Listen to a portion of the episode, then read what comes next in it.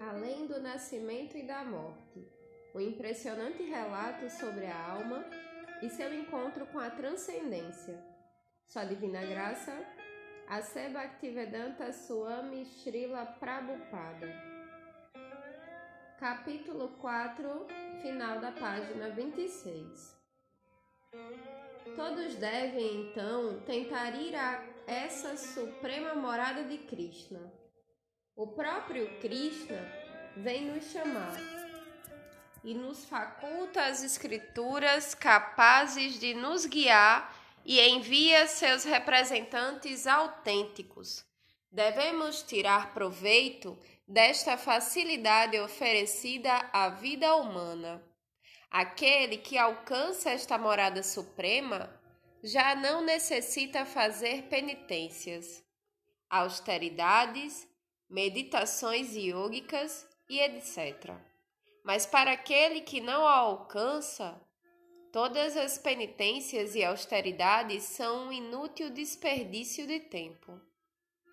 A forma humana de vida é uma oportunidade para conseguir esta bênção e é dever do Estado, do país, professores e tutores elevar aqueles que adquiriram esta forma humana de vida, para que atinjam esta perfeição da vida.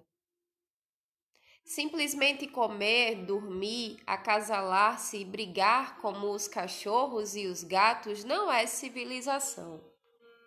Devemos utilizar devidamente esta forma humana de vida e tirar proveito deste conhecimento para nos prepararmos na consciência de Krishna, de maneira que estejamos absortos nele durante as 24 horas do dia e a hora da morte sejamos transferidos imediatamente para o céu espiritual.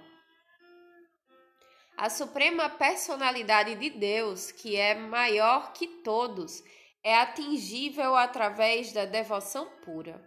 Embora presente em sua morada, ele é onipenetrante e tudo está situado nele. Bhagavad Gita, capítulo 8, verso 22.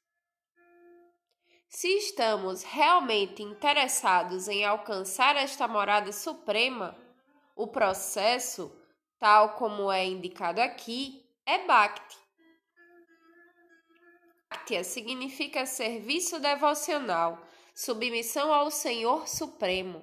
A raiz da palavra Bhaktia é Bhaja, que significa serviço. A definição de Bhakti, dada no Narada Pancharatra, é a ausência de designações. Se nos determinamos a nos livrar de todas as designações que estão ligadas à alma espiritual pura e que surgem devido ao corpo e sempre mudam quando o corpo muda, poderemos atingir Bhakti. Bhakti é compreender que não somos matéria, mas sim espírito puro. Nossa identidade verdadeira não é este corpo, que não passa de uma cobertura do espírito. Nossa verdadeira identidade é Dasa, servo de Krishna, aquele que se situa em sua verdadeira identidade e presta serviço a Krishna é um Bhakta. Quando nossos sentidos estiverem isentos das designações materiais, vamos utilizá-los no serviço ao Senhor dos sentidos, Krishna. Como indica Arupa Goswami, temos que servir de maneira desinteressada. De modo geral, queremos servir a Deus em troca de algum objetivo ou lucro material. Evidentemente, aquele que se volta para Deus em busca de benefícios materiais é melhor que aquele que nunca se aproxima de Deus.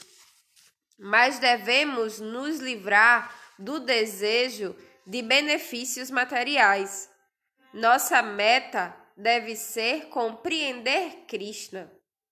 É claro que Krishna é ilimitado e não é possível compreendê-lo, mas teremos de aceitar aquilo que podemos compreender. O Bhagavad Gita é apresentado especificamente para podermos compreender isto. Ao receber conhecimento dessa maneira, devemos saber que Krishna se satisfaz e devemos servi-lo desinteressadamente, de acordo com o que é o, com o que o agrada. Ao receber conhecimento dessa maneira, devemos saber que Krishna se satisfaz e devemos servi-lo desinteressadamente, de acordo com o que o agrada. A consciência de Krishna é uma grande ciência e sua literatura é muito vasta. Portanto, devemos utilizá-la para chegar a Bhakti, ou a devoção. No céu espiritual, o Senhor Supremo está presente como a pessoa suprema. Lá existem inumeráveis planetas luminosos, e em cada um deles reside uma expansão de Krishna. Essas expansões têm quatro braços e inumeráveis nomes. Todas elas são pessoas. Elas não são impessoais podemos nos aproximar delas através de Bhakti, a devoção, sem os desvios da atividade fruitiva, e não através de desafios, de especulações filosóficas, de invenções mentais ou de exercícios físicos. Como é o Ser Supremo? Todas as entidades vivas e todas as coisas estão nele. E não obstante, ele está fora de tudo e é onipenetrante. Como é isto? Ele é como o Sol, que está situado em um local e não obstante, está presente em toda parte através de seus raios. Embora Deus esteja situado em sua morada suprema, suas energias são distribuídas por toda parte.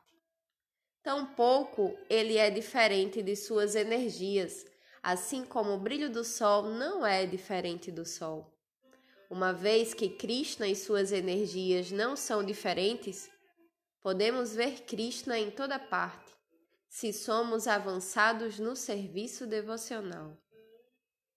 O Brahma Sanhita 5.38 diz: Adoro Govinda, a personalidade de Deus original, a quem olham dentro de seus corações os devotos puros, cujos olhos estão untados com o bálsamo do amor a Deus. Aqueles que estão saturados de amor a Deus veem Deus constantemente diante de si. Não é que tenhamos visto Deus ontem à noite e agora ele já não está presente. Não, para quem é consciente de Krishna, Krishna está sempre presente e pode ser percebido constantemente. Temos simplesmente que desenvolver nossa visão para vê-lo